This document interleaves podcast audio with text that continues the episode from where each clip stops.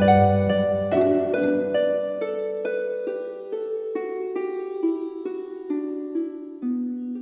イルセラピーでバラ色の人生。宇宙とつながるミオラジオ。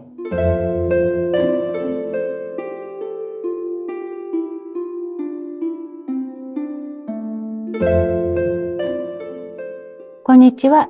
オイルセラピストのミオです。ひろみさん今日もよろしくお願いします。はい、こんにちは。なんか前回はねちょっと怒ってますみたいなお話だったんですけど、はい。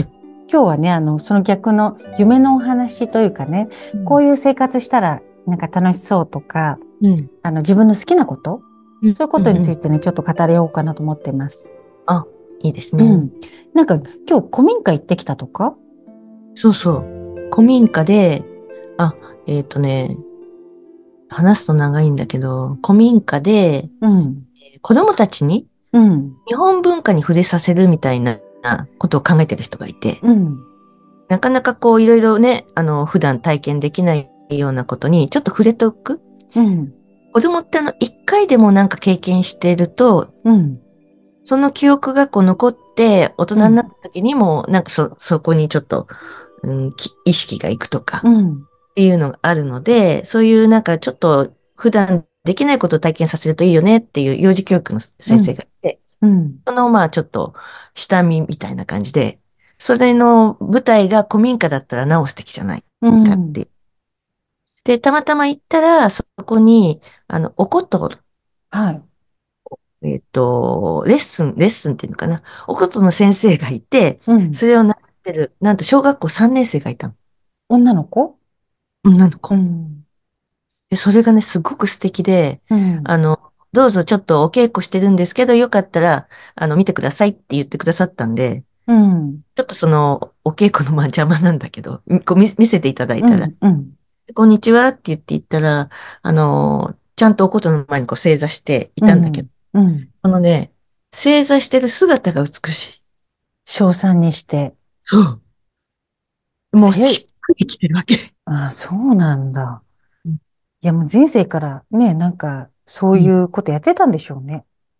うん、どそうおも育ちが良いのかするか。そう。で、まあ、日本舞踊もなさってるって言ってたんだけど、うんそしたらその幼児教育の先生がね、あの、どうしてなさってるの？って、どうしておことを始めたの？って言ったら、うんなんか、お姉さんがやってたのを聞いて、うん。それで、私もやりたいと思ったっていうことだったんだなんかね、そ、その、まあちょっとその後レッスンとかも聞かせていただいたんだけど、その、それを見て、あの、子供の時からそういうのをやるのって、こう、親に言われてじゃなくて、うん。自らやりたいって思うことっていっぱいあるじゃないですか。はいはで、えっと、おことをやってる人と、それから三味線をやる子っていうのが、なんか二つ、例えばき、音を聞いて、三味線の音が好きとか、おことの音が好きっていうのがちゃんと分かれるんです。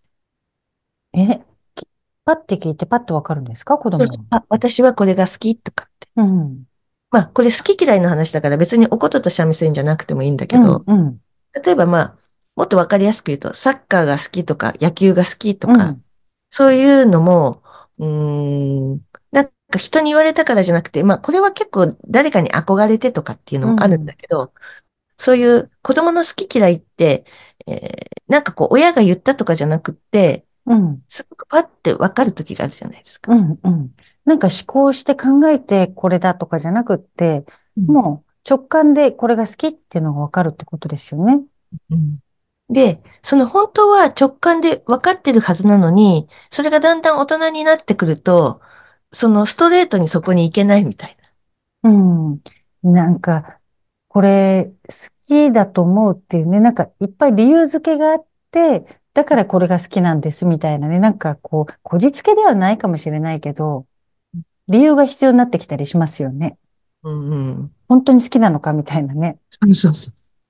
で、だんだん、あの、本当は自分が好きか嫌いかっていうのが一番、きまあ嫌いっていうか、自分が何が好きかとか、何をやりたいっていうのが一番重要なんだけど、うん。大人にだんだんこう、まあ、成長していくに従って、うん。まあ忖度が働くっていううか、ん。うん。なんか、これやってた、まあ、大人の目で見ると、全然大人になって、例えば、まあ、さっきのおことの話だと、うんおことをやってってても、何になるのとか、うん。あと、怒っ大きいてるから大変じゃない？しまっとそうくそうそうそう、て思っちゃうよね。そううち置けないわとか、うん。あのーおことの奏者では食べれないでしょとか、なんかこういろいうろん。はいはい。たりしちゃうじゃない？で、悲しいかな。うん。でも、その子がもしかしてどっかで一回聞いて、すごく感動して、一生そこの、にこう行くかもしれないですね、本当うは。ん。それを、なんか、うちちょっと狭いから、まあ狭いからしょうがないんだけど、うん。あの、え、それやって何になるのとか、うん。ちょっとなんか否定した言葉を言われて、あ、ダメなんだって思っちゃうのって、なんか子供のうん。目をつっちゃうっていうか、うん。いや、なんか、無意識にやっちゃってるかもしれないですね。うん、でも、なんかほら、あの、シュタイナーでもそうなんですけど、7歳までは、こう、うん、神のうちっていうか、やっぱ神うん、様に近いところに子うん、供っているんですよね。うん、7歳ぐらいまでは。うん、だからせめてそれぐらいまでは、子供の言うことがなんか口頭無形だったり、なんか、その、現実的にそんなことありえないじゃないっていうことであっても、あの、否定せずにね、やっぱり聞いてあげると、子供って、あ、自分の思ってること言っていいんだって、なんか、きっと安心してね、自分でこう思ってるってことを、これが好きとかっていうのが言える人間にね、あの、育つかもしれないですね。うん、そう、だから、な、なん、なんていうのかな。あの、もちろん、現実とすり合わせたときに、うん、ちょっと大変だよなって親はいろいろ思うかもしれうん、ないんだけうん、ど、あの、絶対第一声は、あ、すごいねとか、うん、あ、そうなの？とか、なんで？とか、こう、聞いてあげるうん、うん、っていうのはすごく大事で、うん。あの、絶対に否定はしないでうんほしいなってうで今日思っ、すよね。なんか習わせるか習わせないかはもちろんいろんなね、お家の都合によるからできなかったにしても、じゃあ一回だけその演奏を聞きに行かせてあげるとか、なんかこう、触れさせられるチャンスはね、いろんな風に探せますよね、きっと。うん、うん、そうそう。まあ、あの、ほら、お稽古事っていうか、習い事いっぱいやって、どれうん、も続かなかったんだけど、これだけが、バイオリンだけが続いたとか、いろいろあるじゃん。うん、だから、何がハマるかわかんないし、うん、それと、直接別にバイオリニストにならなくても、そこでバイオリンに触れたことによって、なんかすごく違うことに、うん、あの、興味づけになってうん。育っそうですね。その次の別にね、それが最終目的じゃなくって、通過地点としてそこを通ったがために違う道が見えてきたとかね、あるかもしれないですよね。なので、なんていうのかな、そういう子供の魂をね、うん、大事にして、うん。いや、それ本当ね、めっちゃ大事だと思う。やっぱり今私たち、こう、大人って結構大人になって自分が本当は何したいのかとか、何望んでるのかとか、あの、わかんなくなっちゃってる人って結構多いじゃないですか。で、まあ、大人になればいろんな都合があるから、あの、時間的にできないとかね、こうできないっていうのがあって、それ仕方ないんだけども、でも自分の中でこれは好きなのか、そうじゃないのかとか、本当はこうしたいのか、こうしたくないのかっていうのがパッてわかんない人もいっぱいになっちゃってるから、なんかそこって、あの、ね、自分は何をしたいのかっていうところで結構悩む人いっぱいいるから、やっぱりそれは好きな方を選べばいいわけだし、でもそれがわかんないって人が結構いると思うので、そう子供の時にもしかしたら、え、何そんなこと言ってとかね、あの、親に否定されちゃった影響はね、あるなと思ってて、まあもちろん大人になってから、もう一回自分のね、その時の子供の時の自分に向かって、それをこう、受け入れてあげれば、もちろん元に戻れるけども、やっぱり子供の時にね、素直に親に、こう、否定せずに聞いてもらえたら、あの、ある意味、まあ、あの、苦しまずにというかね、素直にすくすくと、こうね、木の芽が伸びていくように伸びていけるかもしれないですよね。そうそう。だからなんかもう一回、あ、私子供の時何が好きだったかなっていうのを考えてみるっうん。うん。ていうのは、結構ね、そう、佐々木さんもね、私もそうだけど、意外と好き嫌いが、まあ、好きと嫌いがはっきりしてるっていうか、これは好きとかっていうのが、意外とはっきりしてる 方ですもんね。だからそういう意味ではすごく育ちはね、ラッキーだったのかもしれない。うん、うん。でも、で、みんな本当に、あの、なんか何したら自分の機嫌を、ご機嫌をね、取れるかなとか、こう、それ来てりゃ落ち込んだりとか、なんか前回の私のようにもう怒ってますっていう時もあるけども、うん、どういう時に自分はリフレッシュできるのか、なんか好きなことに打ち込んだら、やっぱり気分転換にはなるし、で、好きうん、なことが仕事にもなっていくかもしれないしね、これからの時代ますます。うん、だから、一回振り返るといいですよね。うん、そうそう。で、ちょっとさっき言うん、ったけど、その、じ、好きなことやってて自分がご機嫌になる。うん、自分をご機嫌にする方法をちゃんと知ってるっていうのも大事。うん。本当、そう思います。うん。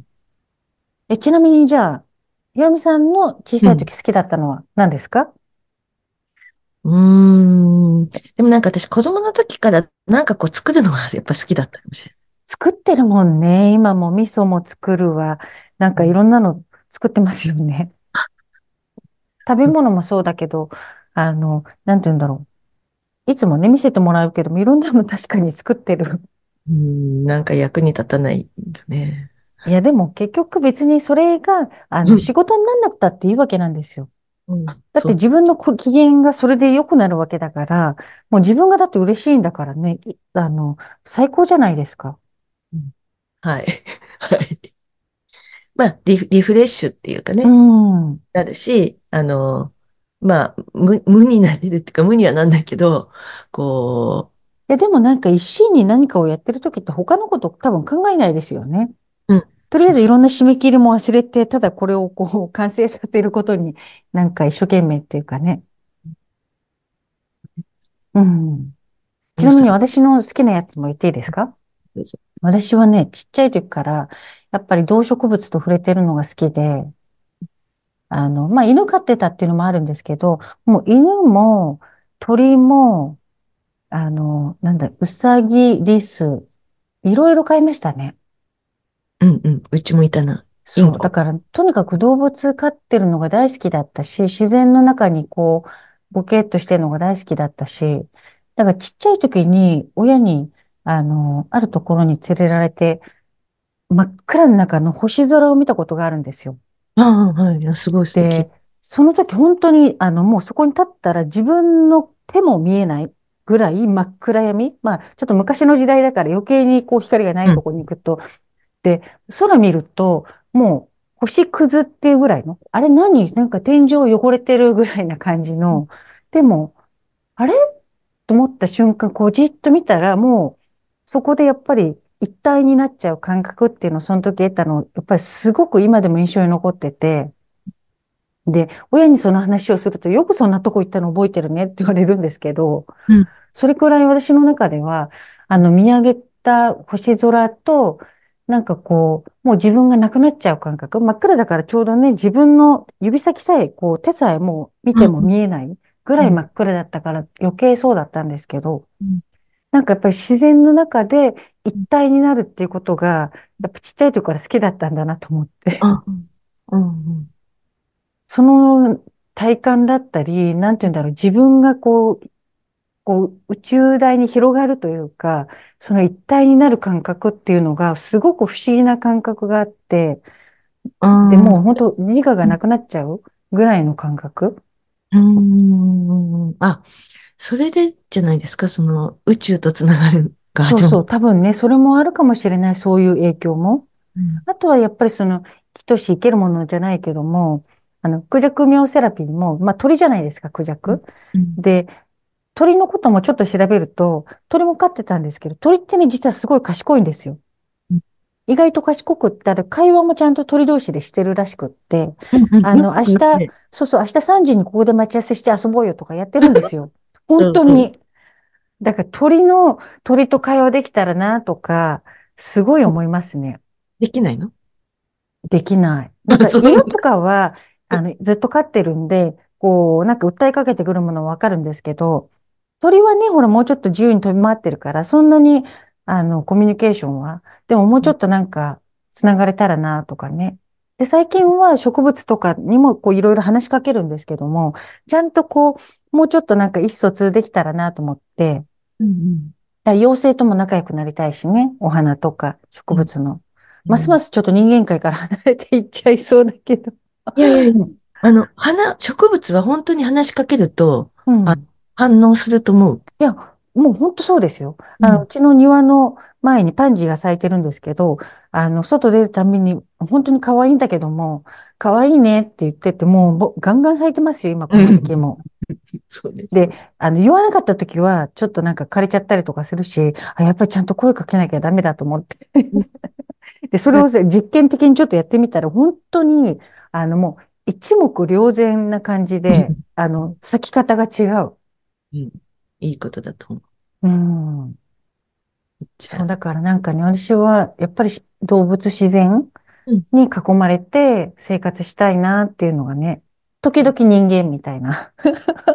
うんまあね、時々人間っていうか、うん、なかなか帰ってこない時があるからね。そう。まあ人間もね、動物の一種で、まあ可愛いなって思えるようになったらね、だ子供のように素直な心の、やっぱり人間は、ある意味、あの、まあ、犬と猫と同じって言い方するとちょっと語弊があるかもしれないけど、やっぱりストレートに、うんまっすぐに自分のことをこう表現してくれる人は、うん犬とか猫ってみんなそうだけども、だから、あの、なんて言うんだろう。裏切ったりとか特にしないじゃないですか。うん。そのままストレートうんにわかる。うんなんかそれがね、気持ちよくって、そういう人間だったらもう超ウェルカムですよ。だから、ひろみさんみたいな人はね、あの、もうストレートに分かりやす、分かりやすいというか、あの、変に自分をやっぱりごまかさなかったり、あの、一生懸命自分を飾ろうとしたり、まあ、心にね、お化粧して、こうやって見せてやろうと思ったり、こびたりとか、そういうのは、やっぱり全然ない方が、まあ、自分も楽だろうし、人付き合いもっと楽になると思うんでね。うん、なんかそれが理想の生活かな。うんそうですね。みんななんか、うん一回ちょっと子供の時何がやりたかったか考えてみると楽しいかもしれない。うん、本当みんな聞いてみたいですね。うん。だ多分絶対にいくつかエピソードありますよね。あ、この時なんかちょっと、うわ、楽しいって思ったみたいな、その感覚って絶対あると思うんでね。それをぜひ思い出してみて。で、そっちの方向にね、ちょっとこう、なんかやってみると、またその子供の時の楽しかった気持ちっていうのを思い出せるかもしれないですね。うん。ねうん。まあ、夢のある生活の話っていうか、自分の好きなことの話になっちゃったけども、はい。でもね、やっぱり好きなものに向かっていけるって幸せなことだもんね。そうそう。うん。で、自分が結局、あ、嬉しいなって喜んでると、やっぱり余裕ができるから、私はなんかその感謝よりも自分の中を喜びで満たすと、自然と感謝の気持ちって湧いてきちゃうから、感謝しなきゃいけないっていうとなんかちょっと苦しいけども、すっごい喜んでる時ってなんか結構何でも許せるじゃないですか。うん。あと、ありがい。たいなって勝手に思えてきたりするから、そうそう。それでなんか結構周りの人に優しくなるでしょ？うん、そうなの、そうなの。だからね、やっぱりその、喜びを自分の心で満たせるような、なんか好きなことにね、邁進できるといいですね。うん。それぞれがね。うん。そう。だから感謝と喜びとうん。微笑み。微笑み。ですね。これでもう縄文の生活バッチリですよ。ああ、し、し、知らないうちになってたな。そうなの。縄文の時も誰か作っちゃうかもしれないし。あ、今度令和時かな？はい。まあいいや。そんなところで、皆皆ん。さんもね、子供の時のことをぜひ思い出してみてください。はい。はい、今日もありがとうございました。それでは皆さん、ごきげんよう。